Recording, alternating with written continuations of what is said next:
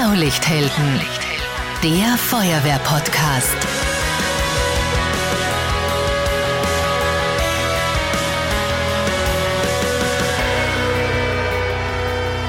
Diese Spezialausgabe wird gesponsert von Lukas Rettung. Servus, hallo und herzlich willkommen beim Feuerwehr-Podcast Blaulichthelden. Technische Einsätze und Verkehrsunfälle, das sind die häufigsten Feuerwehreinsätze überhaupt. In den letzten Jahren sind die Fahrzeuge auf unseren Straßen immer sicherer und auch stabiler geworden. Das ist natürlich gut. Aber es heißt auch, wenn ein Unfallfahrzeug mal richtig stark deformiert ist, dann kommen die Insassen alleine auch so schnell nicht mehr aus dem Unfallfahrzeug heraus. Und die Rettungsgeräte schlechthin bei so einem Einsatz sind ganz klar Spreizer, Schneidgerät und Rettungszylinder. Diese Rettungsgeräte haben schon unzählige Leben gerettet, vor allem eben bei Verkehrsunfällen. Damit drücken wir deformierte Unfallautos auseinander. Wir öffnen Türen und wir schneiden Öffnungen in Fahrzeugwracks. Da passiert richtig Action. Aber gerade hier passiert auch richtig viel Innovation. Bisher war klar, der Rettungssatz ist ein schlauchgebundener hydraulischer Rettungssatz. Rettungssätze gibt es mittlerweile aber auch mit Akkubetrieb und sogar smarte Rettungsgeräte, also IoT bei der Feuerwehr, Internet of Things. Das alles bringt viele Vorteile, aber natürlich vollkommen berechtigt auch sehr viele Fragen. Ich bin Marcel Kilic und unsere Gäste heute sind extra von Erlangen bei Nürnberg nach Österreich angereist. Daniel Engelhardt, er ist bei Lukas Rettung und Vetter Rettung Global Product Manager. Daniel, Servus bei uns in Österreich und willkommen bei Blaulichthelden. Vielen Dank für die Einladung. Und du bist zusammen hier mit Jessica Forster, Director of Marketing bei IDEX Fire and Safety EU. Das ist die Dachmarke hinter Lukas und Vetter und vielen anderen Marken. Vielen Dank fürs Kommen, Jessica. Vielen Dank für die Einladung. Sehr gerne. Bevor wir über die Technik äh, hinter akkubetriebenen Rettungsgeräten sprechen, vielleicht mal ganz grundsätzlich, wo werden die Geräte heute eingesetzt? Hauptsächlich natürlich bei der Feuerwehr. Das ist unser größter Kundenkreis. Ähm Abgesehen davon natürlich auch beim Zivilschutz. Gerade Deutschland, das DHW, aber natürlich in allen anderen Ländern, wo der Zivilschutz eine große Rolle spielt, ähm, werden die Geräte benutzt. Darüber hinaus gibt es auch viele Geräte bei der Polizei, beim Militär, für verschiedene Einsatzgebiete. Ähm, aber der Großteil geht tatsächlich zur Feuerwehr. Also vor allem dann eben nicht nur bei Verkehrsunfällen, sondern eben auch in Erdbebengebieten, ähm, Brückeneinstürzen, Hochwassereinsätzen, da werden die Geräte auch sehr eingesetzt, ja. Mhm. Kommen wir nachher noch darauf. Mhm. Wir haben viele Fragen über Social Media bekommen. Da fragt der Elia von der Freiwilligen Feuerwehr Neuhofen an der Yps und der Lukas von der Freiwilligen Feuerwehr Pernitz. Sie alle stellen die Frage aller Fragen, nämlich haben akkubetriebene Rettungsgeräte genauso viel Kraft wie die traditionellen Geräte, die mit Hydraulik betrieben sind? Die Geräte haben genauso viel Kraft. So viel kann man sagen. Als wir damals auf den Markt gekommen sind mit den Geräten, war das für uns die oberste Prämisse, dass wenn sich unsere Kunden für akkubetriebene Geräte entscheiden, dass sie da keine Kompromisse eingehen müssen, was jetzt die Kraft der Geräte angeht. Das heißt, ähm, vielleicht auch kurz zur Erklärung dazu, äh, die Geräte sind weiterhin hydraulisch betrieben, aber statt eines, großes, eines großen Verbrenneraggregats oder eines großen Elektroaggregats, Schläuche und Kupplungen, haben wir das alles in das kleine Gehäuse am Gerät selber gepackt, ähm, mit einer kleinen Hydraulikpumpe, die von einem kleinen Elektromotor angetrieben wird, der gespeist wird von einem Akku und dann die hydraulische Kraft, der Druck erzeugt wird und dementsprechend das Gerät öffnet und schließt mit der identischen Kraft wie bei den traditionellen Schlauchgeräten gebunden. Mhm. Also auch da sind eigentlich zwei kleine Schläuche drin, die links und rechts in den Schlauch abwechselnd äh, Hydraulik hineinpumpen und so entsteht eben dieser Schließ- und Öffnungsmechanismus, wie bei den herkömmlichen Geräten auch nur kompakter, im Griff schon verpackt. Im Prinzip ja, kann man so sagen. Warum wird ein bewährtes System, das jahrzehntelang in der Feuerwehr im Einsatz war, jetzt äh, revolutioniert? Was sind Vor- und Nachteile vom Akkubetrieb und vom klassischen kabelgebundenen Gerät? Wo ist da der Unterschied? Der größte Unterschied ist meiner Meinung nach die große Mobilität, die man mit den Geräten hat. Man ähm, ist bei traditionellen hydraulischen Geräten sehr an das Aggregat gebunden. Ähm, ein klassisches Verbrenneraggregat oder auch Elektroaggregat, wie es bei uns gerade in Deutschland oder Österreich ähm, viel verwendet wird, hat ungefähr ein Gewicht von 80 Kilogramm. Daran ist dann eine Haspel verbunden mit 20 Meter Schläuchen und daran das Gerät. Das heißt, ich habe maximal diese 20 Meter Länge, um zum Einsatzort zu kommen. Ähm, und gerade jetzt halt in Gebieten, äh, wo ich jetzt mit dem Fahrzeug nicht direkt an die Einsatzstelle komme, ähm, habe ich dann mit diesen Geräten, mit den Akkugeräten den großen Vorteil, sehr mobil zu sein. Ähm, ich kann das Gerät vom Fahrzeug nehmen, zum Einsatzort laufen und kann dann dort arbeiten. Mhm. Das heißt, ich erspare mir sehr viele Dinge, die früher notwendig waren. Also ich denke zum Beispiel an die Kupplung. Äh, das war immer ein Thema. Jetzt äh, möchtest du vom Spreizer auf ein Schneidegerät umschalten. Du musst mal das Gerät tauschen, weil das Aggregat, du hast ja nur ein Aggregat dann hast du Handschuhe an, mit denen du diese, dieses, dieses Rückschlagventil nicht aufkriegst. Dann ziehst du die Handschuhe aus, dann bist du ein bisschen ölig, dann musst du da wieder in die Handschuhe hinein. Ja? Dann muss die Abdeckkappe drauf, damit da keine Steine oder äh, Glassplitter hineinkommen. All das sind Dinge, die ich da jetzt nicht mehr brauche. 100 Prozent. Man muss sagen, dass die Handhabung bei den Schlauchgeräten auch deutlich komfortabler geworden ist in den letzten Jahren. Die Kupplungen, die verwendet werden mittlerweile, ähm, lecken auch nicht mehr, also es tritt kein Öl aus, ähm, lassen sich auch drucklos entkuppeln. Das heißt, ich kann Geräte tauschen. Was aber natürlich einen großen Vorteil bietet, ist, ich habe generell keine Schläuche im Einsatz. Ich habe keine Kupplung im Einsatz. Die Schläuche sind immer ein großes Problem, weil sie einfach sehr anfällig sind. Äh, eine Leckage im Schlauch bei 700 Druck bar ist ein großes Verletzungsrisiko. Also generell erspare ich mir schon deutlich viel, deutlich Komponenten bei der Handhabe mit den Akkugeräten. Was noch ein großer Vorteil ist, ist tatsächlich die Platz- und Gewichtsersparnis auf dem Fahrzeug. Im Vergleich zu einem konventionellen Satz spare ich mir ungefähr 50 Prozent an Gewicht ein, wenn ich den Akkusatz nehme. Bei der Platzersparnis ungefähr das Gleiche, weil ich einfach dieses große Elektroaggregat mit der Doppelschlauchhaspel und 20 Meter Schläuche nicht mehr auf dem Fahrzeug habe. Was passiert bei einer Leckage, bei einem, bei einem Riss im Schlauch, bei einem klassischen hydraulischen schlauchgebundenen System? Ich meine, das sind einige hundert Bar Druck drin, ich glaube 700 Ganz Bar genau, aufwärts. 700 Bar. Ja, und die 700 Bar, die treten dann wirklich durch die kleine Öffnung aus und dieser Strahl ist extrem gefährlich. Also da mit der Hand dazwischen zu kommen, ähm, kann wirklich zu ganz, ganz bösen Verletzungen führen. Im schlimmsten Fall ist die Hand tatsächlich ab. Wie sieht es mit dem Gewicht aus? Nicht vom Aggregat, sondern vom eigentlichen Rettungsgerät? Beim eigentlichen Gerät ist es tatsächlich so, dass das Gewicht von einem Akkugerät etwas höher ist als das traditionelle schlauchgebundene Gerät. Ganz klar, wir brauchen die Hydraulikpumpe, wir brauchen den Elektromotor, wir brauchen den Akku direkt am Gerät. Dadurch entsteht schon eine gewisse Gewichtsdifferenz zwischen beiden ähm, Technologien. Nichtsdestotrotz haben wir es in den letzten Jahren wirklich gut geschafft, ähm, mit der dritten Generation, die wir jetzt gerade auf dem Markt haben, seit zwei Jahren, vom deutlichen Gewicht runterzugehen und ähm, sind jetzt, ich würde mal sagen, ungefähr auf dem Stand, was ein schlauchgebundenes Gerät vor ungefähr zehn Jahren hatte. Unglaublich. Was hat sich da getan in den Generationen, weil du sagst dritte Generation? Generell haben wir bei jeder Generation versucht, vom Gewicht deutlich runterzugehen, ähm, mit der Akkukapazität nach oben zu gehen. Und das haben wir durch verschiedene Maßnahmen bei den verwendeten Materialien geschafft, tatsächlich beim Aluminium etwas weniger Gewicht äh, draufgelegt, haben die Messer deutlich verschlankt und deutlich ähm, gewichtsreduziert. Ähm, ja, der Elektromotor ist sehr viel kleiner geworden generell verschiedene kleine Maßnahmen, die dann zu einem guten Ergebnis geführt haben. Materialien ist ein gutes Stichwort. Machen wir vielleicht das Thema Akku noch konkreter. Wo kommt er her? Wie verlässlich ist er? Ich glaube, das ist etwas, äh, das gar nicht aus dem Einsatzwesen kommt oder diese, ja, diese, diese Fragezeichen im Kopf. Es ist ja überall, egal ob es der E-Scooter ist, das E-Auto, das Smartphone. Ähm, wir diskutieren heute noch, äh, ist es gut, wenn ich das Smartphone über Nacht anstecke und volllade oder immer wieder an- und ausstecke? Also es sind so viele Fragezeichen, kaum geht es um Akku. Ähm, Habe ich das Gefühl, äh, sind wir der Innovation gegenüber manchmal ein bisschen skeptisch skeptisch und auch hier steckt ein Akku drin und auch dementsprechend kommen Fragen über Social Media. Ja? Was kannst du über den Akku erzählen? Der Akku ist seit der ersten Generation, die wir 2010 auf den Markt gebracht haben, eine Eigenproduktion.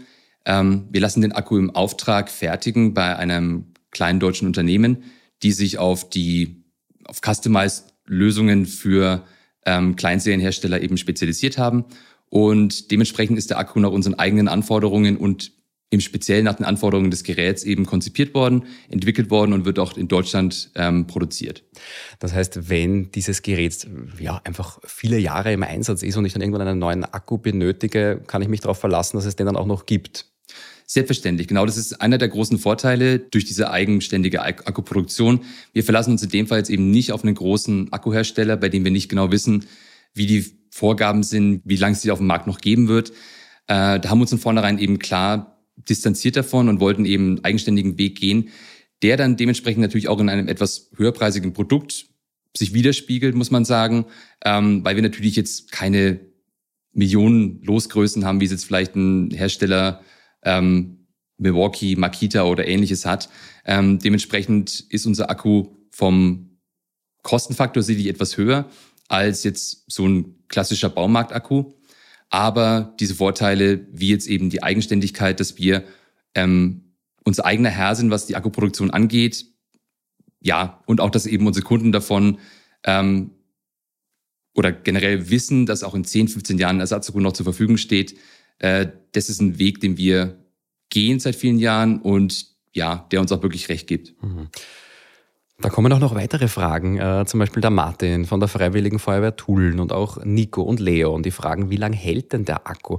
Also einerseits äh, im Betrieb, wie viele Minuten, Stunden kann ich das Gerät im Einsatz haben? Und auch, äh, ja, was ist die Lebensdauer vom Akku als Produkt in Summe? Fangen wir mit der Lebensdauer an. Ähm, die Lebensdauer ist tatsächlich schon sehr abhängig davon, wie der Akku gelagert wird. Ähm, Optimale Bedingungen für einen Akku sind Raumtemperatur, trocken gelagert, ähm, wenig Temperaturschwankungen. Dementsprechend kann man da von einer Lebensdauer von acht bis zehn Jahren ungefähr ausgehen. Was man dazu sagen muss, der Akku bleibt natürlich nicht bei 100 Prozent Kapazität, sondern er verliert mitunter über die Jahre etwas Kapazität.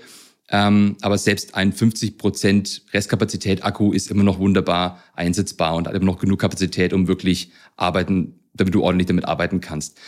Was jetzt die Einsatzzeit angeht, ist es ein bisschen schwierig zu definieren, weil in Minuten das zu messen ist ein bisschen wenig aussagekräftig. Natürlich, weil ähm, wenn ich das Gerät einfach den Anknopf drücke und das Gerät liegt da, hält der Akku natürlich extrem lang, aber das ist ja nicht wirklich aussagekräftig für einen Einsatz. Wir haben dazu Tests gemacht tatsächlich mit unseren Schneidgeräten, weil das für uns der beste Weg ist, es zu messen und haben ähm, Rundmaterial geschnitten und zwar nach der EN 13204, was die Norm für hydraulische Rettungsgeräte ist. Und dort in der höchsten Klasse, die Klasse K, haben da entsprechend ähm, Schnitte eingesetzt mit einem vollgeladenen Akku und haben mit unserer 378-Schere, ähm, die im mittleren Segment ist, über 50 Schnitte hinbekommen, bis der Akku dann leer war. Also man kann sagen, die jetzige Generation mit den, in der dritten Generation mit den Akkus, die wir jetzt gerade auf dem Markt haben, absolut ausreichend, um wirklich zwei, drei Autos komplett zu schneiden, was im Praxisfall ja eher selten vorkommt tatsächlich. Ähm, aber da kann man wirklich auf der sicheren Seite sein. Schauen wir uns diese Anwendungsbeispiele vielleicht im Detail an. Wenn wir an Einsätze von Rettungsgeräten denken, dann sind das eben, wie ich es anfangs erwähnt habe, oft die klassischen Verkehrsunfälle, Menschenrettung aus Fahrzeugen. Aber zu Beginn hast du eben auch den Erdbebeneinsatz in der Türkei erwähnt oder Brückeneinsturz in Genua. Wie sind diese Rettungsgeräte eingesetzt worden bei Einsätzen, wo es jetzt nicht per se um Verkehrsunfälle geht? Generell in diesen ähm, Erdbebengebieten, bei Hochwassereinsätzen, ähm, eingestürzten Gebäuden geht es vor allem darum, Personen eben, äh, eingeschlossene Personen zu bergen.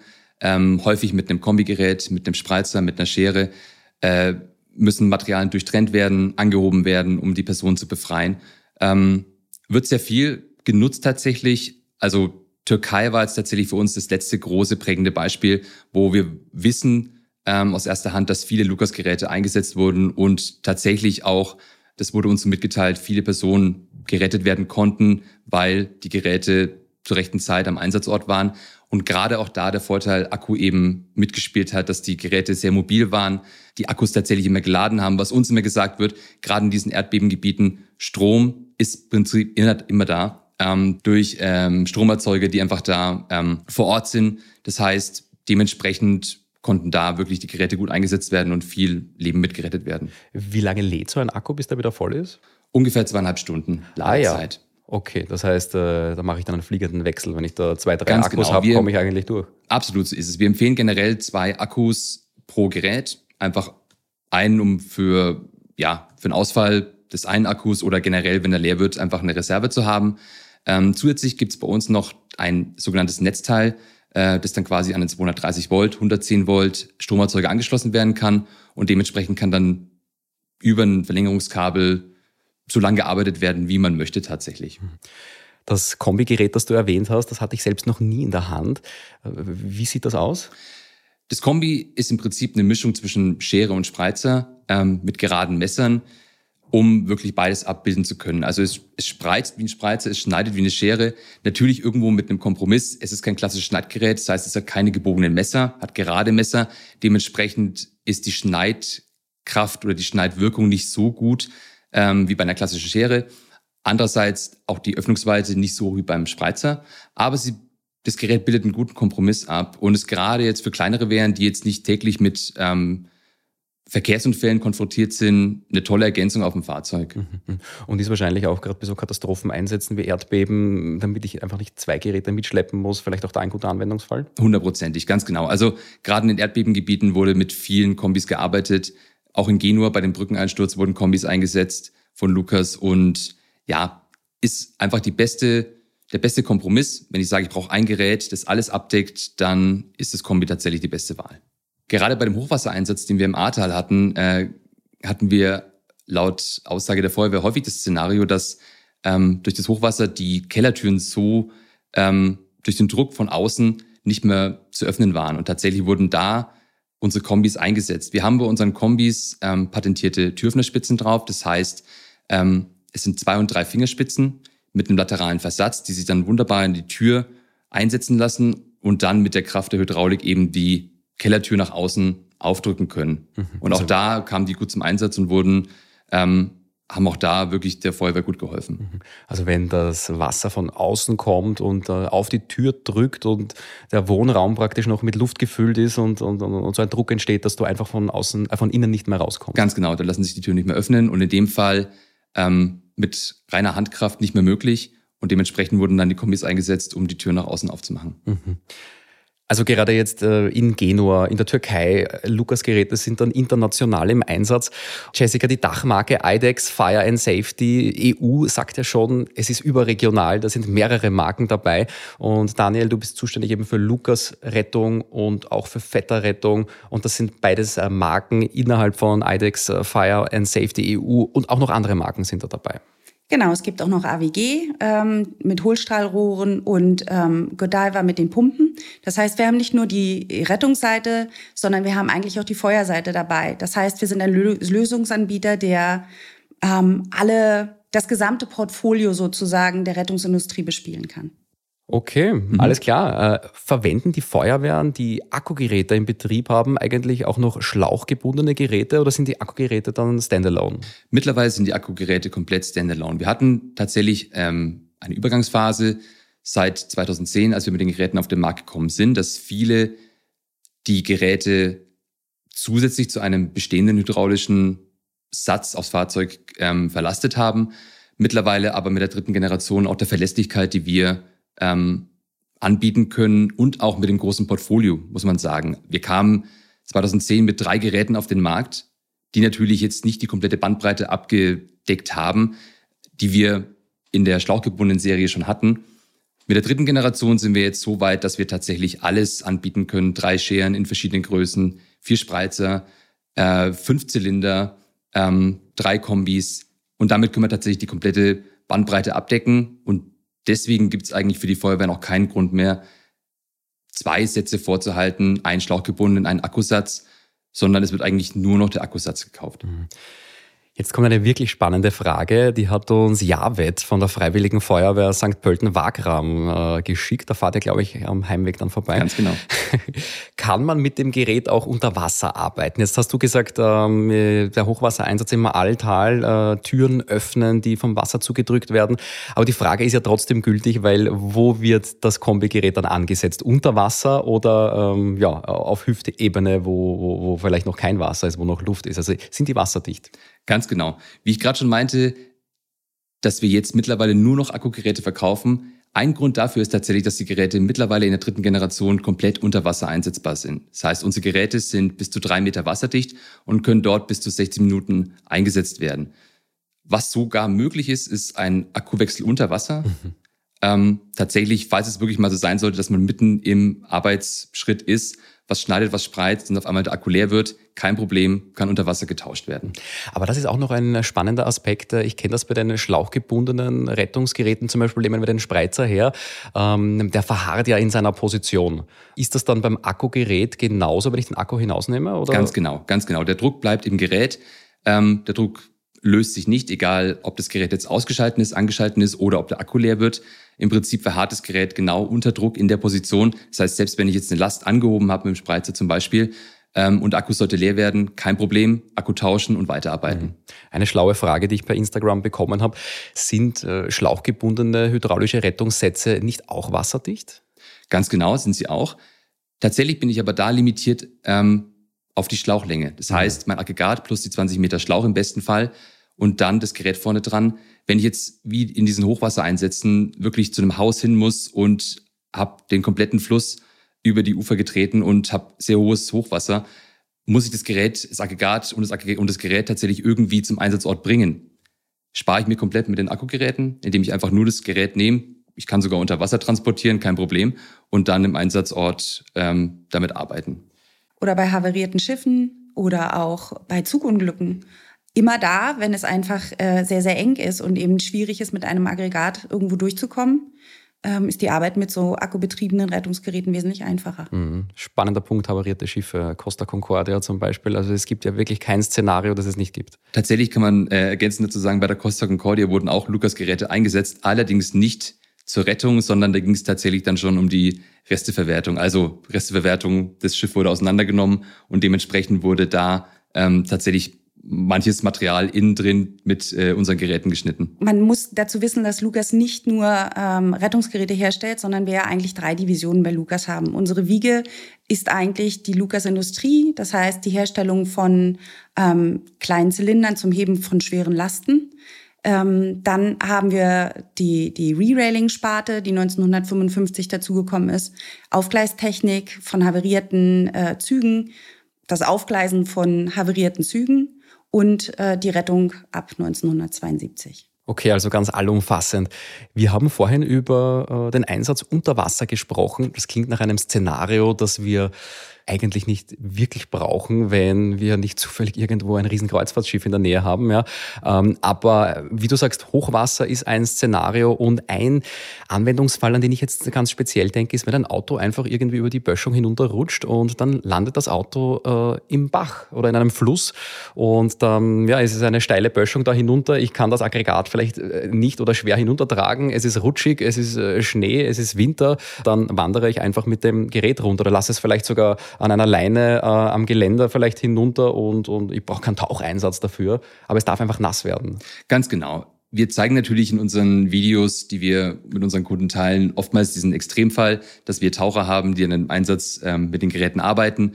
Ähm, das deutlich häufigere Szenario ist tatsächlich, das Fahrzeug rutscht über die Böschung, landet dann im Bach und selbst wenn ich jetzt nicht das Gerät komplett untertauchen muss, ich habe auf jeden Fall die Option. Ich weiß, das Gerät kann da arbeiten ähm, ein schöner Fall, den wir haben, ist tatsächlich die Insel Madeira. Die Insel Madeira hat komplett Lukas-Geräte, äh, tatsächlich alle Geräte, die in süßem Salzwasser eingesetzt werden können, aufgrund der vielen Serpentinen, die es da gibt. Und ähm, was häufiger vorgekommen ist tatsächlich, dass äh, der Lkw-Verkehr dort sehr gefährlich ist, die Bremsen irgendwo in den LKWs versagt haben und dementsprechend ein LKW über die Serpentine ins Meer quasi gefallen ist und da dann eben Rettung notwendig war. Und vorher gab es eben auch nur schlauchgebundene Geräte dort, zwar mit einem kleinen Verbrenneraggregat, nicht die großen, wie wir sie jetzt bei uns kennen. Ähm, das Aggregat hatte zwar nur 25 Kilo, nichtsdestotrotz muss ich mit dem Aggregat, dem Schlauch und dem Gerät erstmal darunter kommen. Dann brauche ich eine einigermaßen ebene Fläche, damit ich das Aggregat wirklich betreiben kann. Alles über einem Winkel von 30 Grad funktioniert das Aggregat nicht mehr. Und dementsprechend war das für die, für den Zivilschutz auf Madeira ähm, eine ganz logische Konsequenz, da auf Akkugeräte umzustellen und dann eben glücklicherweise mit unseren Geräten, die äh, im Wasser einsetzbar sind. Und ein ganz konkreter Use Case war tatsächlich bei uns in Erlangen auch ähm, auf dem Kanal. Es war kein Kreuzfahrtschiff, aber diese Flusskreuzfahrten sind ja super modern ne? bei den älteren Leuten. Ähm, und dieses äh, Schiff ist an irgendeiner Brücke haveriert und war eingeklemmt. Mhm. Und da kamen dann tatsächlich auch unsere Geräte zum Einsatz. Ja, da gibt es auch viele Flusskreuzfahrten, die dann äh, über die Donau bis ins Donaudelta an Wien vorbei, äh, bis nach Rumänien, absolut. Welche anderen Einsatzorganisationen nutzen denn noch Rettungsgeräte? Also gerade wenn du sagst, äh, Verwertung von Costa Concordia, äh, das wirkt jetzt für mich nicht, als wäre das Aufgabe der Feuerwehr. Das war schon ein sehr spezieller Fall, muss man sagen. Es waren Industrieunternehmen, die eben mit der ähm, Bergung und dann der Verwertung eben beauftragt wurden. Ist jetzt kein ganz alltäglicher Fall, muss man tatsächlich sagen. Nichtsdestotrotz haben wir schon einige Industrieunternehmen, die auch Akkugeräte von uns kaufen und dementsprechend ähm, im Recyclingbereich vor allem mit unseren Geräten arbeiten. je nachdem, wo was geschnitten werden muss, ob es jetzt Autorecycling ist oder ob es generell Industrierecycling ist, da werden die Geräte schon eingesetzt. Auch da macht sich halt wieder bewährt die große Mobilität, die ich mit den Geräten habe, der Akku, der sehr lange arbeiten kann und ja, auch da die Unterwassereinsetzbarkeit. Ich meine, selbst wenn ich jetzt da nicht im Unterwasser arbeiten muss, selbst bei starken Regen kann ich mit den Geräten wunderbar arbeiten und habe keine Probleme, muss mir keine Gedanken machen, dass das Gerät ausfallen könnte. Wie gesagt, Industrie ist so ein sehr spezieller Fall. Ähm, ansonsten sind es vor allem diese Urban Search and Rescue Teams, das heißt alle Teams, die zu Erdbeben oder generell Naturkatastrophen eben gerufen werden, die da arbeiten. Polizei, Türöffnungen, wichtiger Bereich, Militär. Tatsächlich ist ähm, die Bundeswehr in Deutschland ein sehr großer Kunde von uns, gerade auch ähm, bei der Rettung von Soldatinnen und Soldaten aus Fahrzeugen, aus gepanzerten Fahrzeugen, was natürlich eine riesen Herausforderung für die Geräte ist. Aber auch da ähm, haben sie sich bisher bewährt. Die wurden natürlich alle intensiv getestet an diesen gepanzerten Fahrzeugen und dementsprechend, wenn jetzt in irgendeinem Einsatzgebiet ein, ein gepanzertes Fahrzeug über eine Mine fährt und die ähm, Personen müssen aus dem gepanzerten Fahrzeug geborgen werden, dann nutzen auch die, nutzt die Bundeswehr eben auch die Geräte, um die da rauszubekommen. Wie nennt ihr eigentlich die Geräte in Deutschland? Wie die Fachausdrücke sind ja, wie wir sie jetzt nennen, Schneidgerät, Rettungszylinder, Spreizer, aber werden die in Deutschland auch im Einsatz so genannt oder gibt es da, gibt's da Dialektwörter oder umgangssprachliche Bezeichnungen? Schneidgerät, Rettungsschere wäre tatsächlich noch eine Alternative dafür. Spreizer ist tatsächlich der Spreizer, da habe ich noch nichts anderes gehört. Ist bei uns auch so, ja. Beim Rettungszylinder gibt es tatsächlich äh, gerade im südwestlichen Bereich das Wort Stempel. Also da war auch für mich, das war für mich relativ neu, als ich zu Lukas kam und dann jemand nach dem Stempel gefragt hatte, war ich erstmal verwirrt und wusste auch nicht genau, was ich jetzt äh, dem guten Mann anbieten soll. Ansonsten eine Marktlücke offenbar. irgendwo schon, ja. Anderes Lukas vielleicht, aber ähm, ansonsten glaube ich, ist es gerade im deutschsprachigen Raum schon sehr identisch also in Österreich sagen wir tatsächlich äh, auch zum Spreizer Spreizer, zum Schneidegerät eigentlich Schere. Das würde ich jetzt gar nicht so als umgangssprachlich bezeichnen. Aber der Rettungszylinder ist im täglichen Gebrauch bei uns eigentlich auch fast überall der Stempel. Oh, wirklich? Okay. Und, und, wenn wir, äh, und, und wenn wir, ich weiß nicht, Tag der offenen Tür haben oder wenn wir es ganz förmlich nehmen, äh, dann sagen wir natürlich, Stempel gibt's nicht, das Ding heißt Rettungszylinder. Äh, also das ist wie, wie, der Stuhl ist der Sessel, die Möhre ist die Karotte und der Rettungszylinder ist der Stempel bei uns. Stempel, nicht schlecht. Aber Tag der offenen Tür ist auch so ein Ding, ähm, wenn wir neue Mitglieder bei der Feuerwehr haben oder wirklich Eindruck machen wollen bei, bei einem Schulbesuch oder so, da ist einfach ein Unfallwrack oder ein altes Auto zerschneiden, ist einfach das Nonplusultra. Das sind die Übungen, die, die richtig Spaß machen, wo viel Action passiert. Und ihr habt ja ein Team, das das hauptberuflich macht. Ja, wir haben eigentlich kein eigenes Team, sondern wir haben die Lucas Rescue League gegründet vor, ich glaube, mittlerweile vier Jahren. Ähm, sie sind aber unabhängig. Also sie gehören, es ist ein Trainernetzwerk, äh, mittlerweile verteilt nicht nur auf Deutschland, sondern auch Schweiz, Österreich und ich glaube auch Niederlande. Ne? Genau, ja.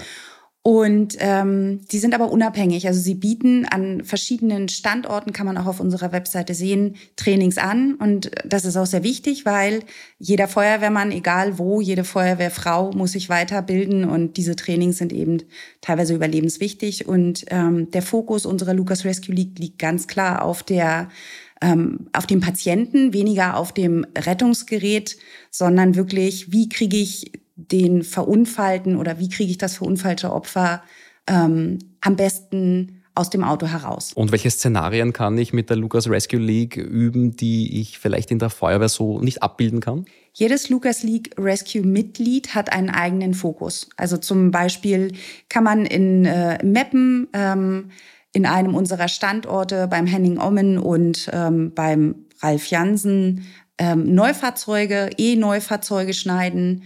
Ähm, dann gibt es zum Beispiel die Möglichkeit, LKWs zu schneiden, weil gerade die LKW-Rettung ja immer hochkompliziert ist mit durch das Arbeiten über Kopf. Also spannend auch E-Fahrzeuge, vor allem, weil bis wir die Autos dann im täglichen Einsatzgeschehen haben, braucht es immer ein bisschen, bis die neue Fahrzeuggeneration wirklich in der breiten Masse auf der Straße unterwegs ist. Und das ist natürlich wirklich spannend, ja. Ein Fahrzeug, das eigentlich ein Neuwagen ist, hier zu, äh, zu zerlegen mit Top-Equipment, das, äh, glaube ich, macht richtig Spaß, darf man das so sagen. Es ist auf jeden Fall eine Herausforderung für die Geräte, muss Absolut, man sagen. Ähm, ja. Klar, auch wir, wenn wir bei uns auf dem auf dem Werksgelände trainieren, üben, beschneiden wir hauptsächlich alte Fahrzeuge, die zehn Jahre plus sind. Die Möglichkeit, jetzt gerade bei unseren Freunden in Meppen im Norden von Deutschland an Neufahrzeugen zu üben, an E-Neufahrzeugen, ist schon was ganz Besonderes. Da die Möglichkeit gibt es nicht allzu häufig, auch in Deutschland nicht. Und das ist natürlich gerade dann ein riesiger Unterschied, was die Karosseriestärke angeht, was die verbauten Materialien angeht, auch gerade das Üben mit Akku, also Akkugeräten, aber auch der, der Akku im Fahrzeug natürlich, äh, der dann schon eine besondere Herausforderung ist. Und ich glaube, gerade E-Fahrzeuge sind für viele, ja, Feuerwehrleute noch eine große, noch ein großes Fragezeichen, ähm, wo noch viel Training notwendig ist. Und wir sind sehr froh, dass wir das bei uns über die Lukas Beskulik abbilden können. Mhm, sehr schön. Bei der Recherche bin ich auch über ein Thema gestolpert, mit dem ich auch gar nicht gerechnet habe, nämlich IoT, also Internet of Things, vernetzte Geräte. Das kennen wir aus allen Bereichen. Die Smartwatch äh, und im Haushalt auch ja sogar die Lampe, die schon im, im WLAN-Netzwerk hängt, die ich dann vielleicht mit Sprachsteuerung aktivieren kann. Äh, also alles gibt es schon. Warum natürlich also auch nicht bei der Feuerwehr? Was kann aber ein smarter Rettungssatz? Für uns war es eine logische Konsequenz, dass die Digitalisierung auch bei den Rettungsgeräten jetzt irgendwann Einzug erhält. Und was uns wichtig war bei der Entwicklung der Geräte, war, dass wir nicht Daten sammeln nur um des Sammels der Daten willen. Also wir wollten natürlich unseren Kunden schon einen richtigen Mehrwert bieten.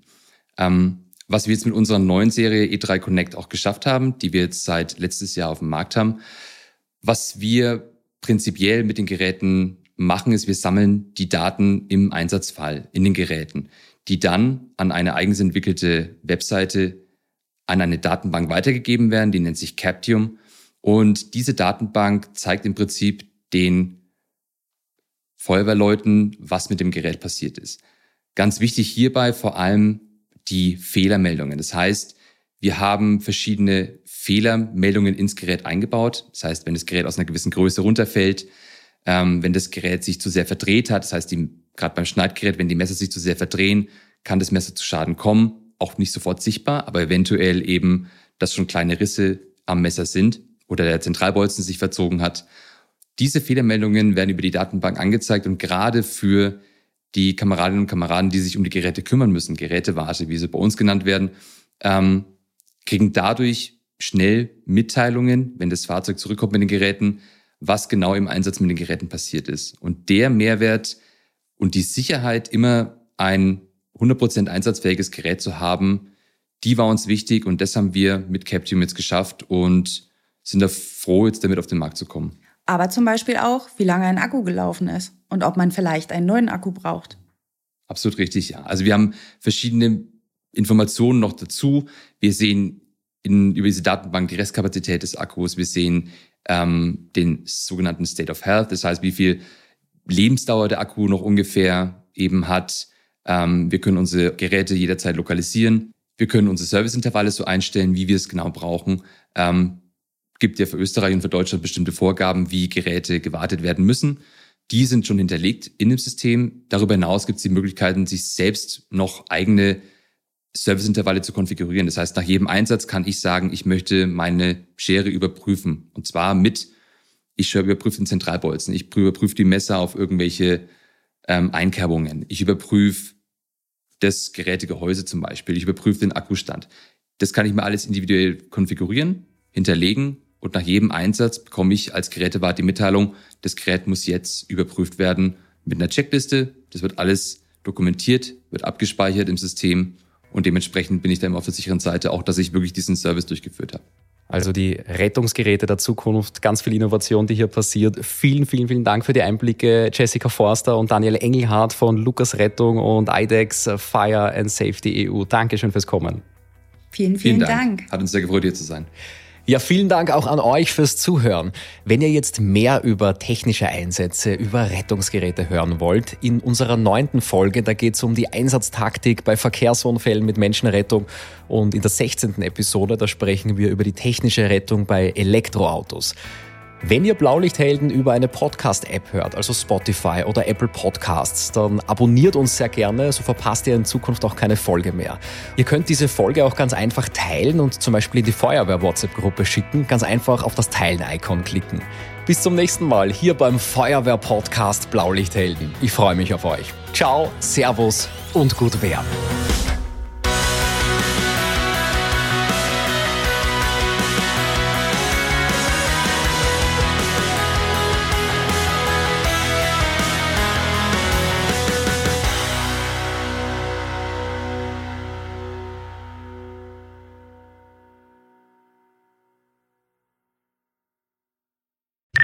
Entgeltliche Einschaltung kommen.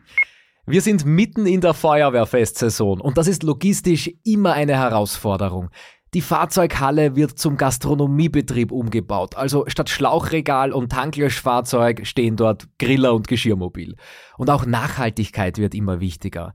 Dabei bleibt die Feuerwehr immer noch eine einsatzbereite Einsatzorganisation. Damit das alles gut gelingt, bieten die niederösterreichischen Umweltverbände große Unterstützung mit den sauberhaften Festen. Das ist eine Art Zertifizierung für umweltbewusstes Feiern. Seit dem Start der Initiative sind 7726 sauberhafte Feste gefeiert worden. Dabei sind mehr als 21 Millionen Plastikbecher eingespart worden. Die regionalen Abfallverbände unterstützen eure Feuerwehrfeste direkt, zum Beispiel mit Schürzen, Tabletts, Mehrwegbechern und Kuchenboxen. Wenn ihr euer Feuerwehrfest zum sauberhaften Fest macht, dann bekommt ihr in vielen Regionen sogar Leihgeschirrmobile und Geschirrspüler zur Verfügung gestellt. Euer Feuerwehrfest ist dann auch im Festekalender eingetragen, das heißt noch mehr Sichtbarkeit. Schaut euch die Kriterien an und reicht euer Feuerwehrfest jetzt online ein unter www.sauberhaftefeste.at.